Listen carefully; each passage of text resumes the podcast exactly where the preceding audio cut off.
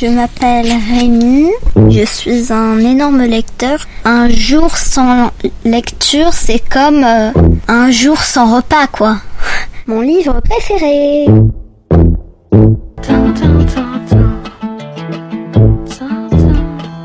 Aujourd'hui, je vais vous parler de Professeur Albert présente la relativité, même pas peur. Professeur Albert, c'est évidemment Einstein, Albert de son prénom, le facétieux savant qui ressemble un peu à un grand-père idéal sur ses fameux portraits où il tire la langue, le visage auréolé d'un nuage de cheveux blancs. Quel meilleur guide pour emmener les enfants dans un incroyable voyage dans l'espace-temps? La réussite de cet album de vulgarisation c'est l'équilibre entre le texte, sérieux, documenté, illustré d'infographies, et la mise en image inventive, drôle et vitaminée. On commence par les basiques. Le temps est ce qui se mesure avec une horloge, que ce soit ton âge, celui des pyramides ou la naissance de l'univers il y a 13,8 milliards d'années. Et l'espace Eh bien, c'est la longueur entre deux objets. Mais parle-t-on de la même chose? En 1999, la sonde spatiale Mars Climate Orbiter s'était grassée sur la planète rouge parce qu'elle avait été conçue selon le système impérial en lieu et en mille, alors qu'au décollage, les instructions avaient été données dans le système métrique. Avec la vitesse et le mouvement, on s'approche peu à peu de la relativité. Le professeur Albert est sur le quai quand il voit passer Alice qui lit bien tranquillement dans son train élancé à 30 à l'heure. Pour elle, confortablement assise dans son wagon, rien ne bouge, mais pour lui, ni Alice ni son livre ne sont immobiles. Pourquoi? Chacun son référentiel. Pour Alice, c'est le wagon, et pour Albert, c'est le quai. Bref, le mouvement est relatif. Il dépend de celui qui regarde et de l'endroit d'où il regarde. Et on n'en est encore qu'au début.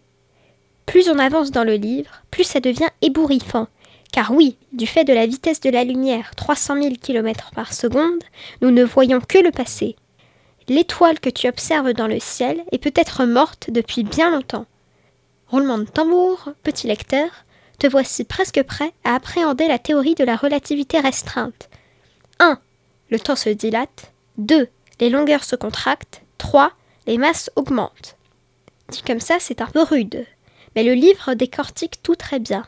Einstein était fan de ce qu'il appelait ses expériences en pensée. Il avait 14 ans quand il a commencé à se demander ce que ça ferait de surfer sur un faisceau de lumière.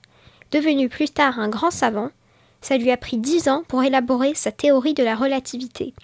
Alors forcément, il faut un peu s'accrocher, mais les esprits curieux vont aimer. Je vais vous lire un extrait. Plus on va vite, plus le temps passe lentement. Puisque rien ne peut aller plus vite que la lumière, que se passerait-il si quelqu'un partait pour un très très long voyage à une vitesse proche de celle de la lumière? Voyons cela. Alice souhaite voyager jusqu'à l'étoile la plus proche de la Terre. Elle s'appelle Proxima du Centaure et elle est à 4,22 années-lumière du Soleil. Avant son départ, Alice dit au revoir à son ami Bob, qui a 10 ans comme elle et qui l'attendra sur Terre.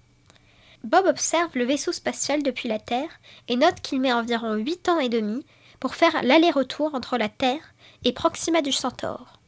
Quand Alice descend du vaisseau, elle a du mal à reconnaître Bob. Celui-ci est devenu un jeune homme de presque 19 ans, alors qu'elle a toujours 10 ans comme à son départ. Parce qu'elle a voyagé à très grande vitesse, le temps d'Alice s'est dilaté.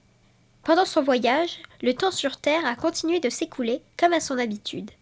Ce qui n'a représenté qu'un voyage de plusieurs semaines pour Alice, a en fait duré 8 ans et demi pour Bob. Voyager à très grande vitesse est un moyen de voyager vers le futur. Albert présente la relativité Même pas peur de Shedat Kaïd Salaferon et Édouard Altariba et publié aux éditions Nathan dès 9 ans. Retrouvez la chronique de Rémi sur le site d'enfantillage.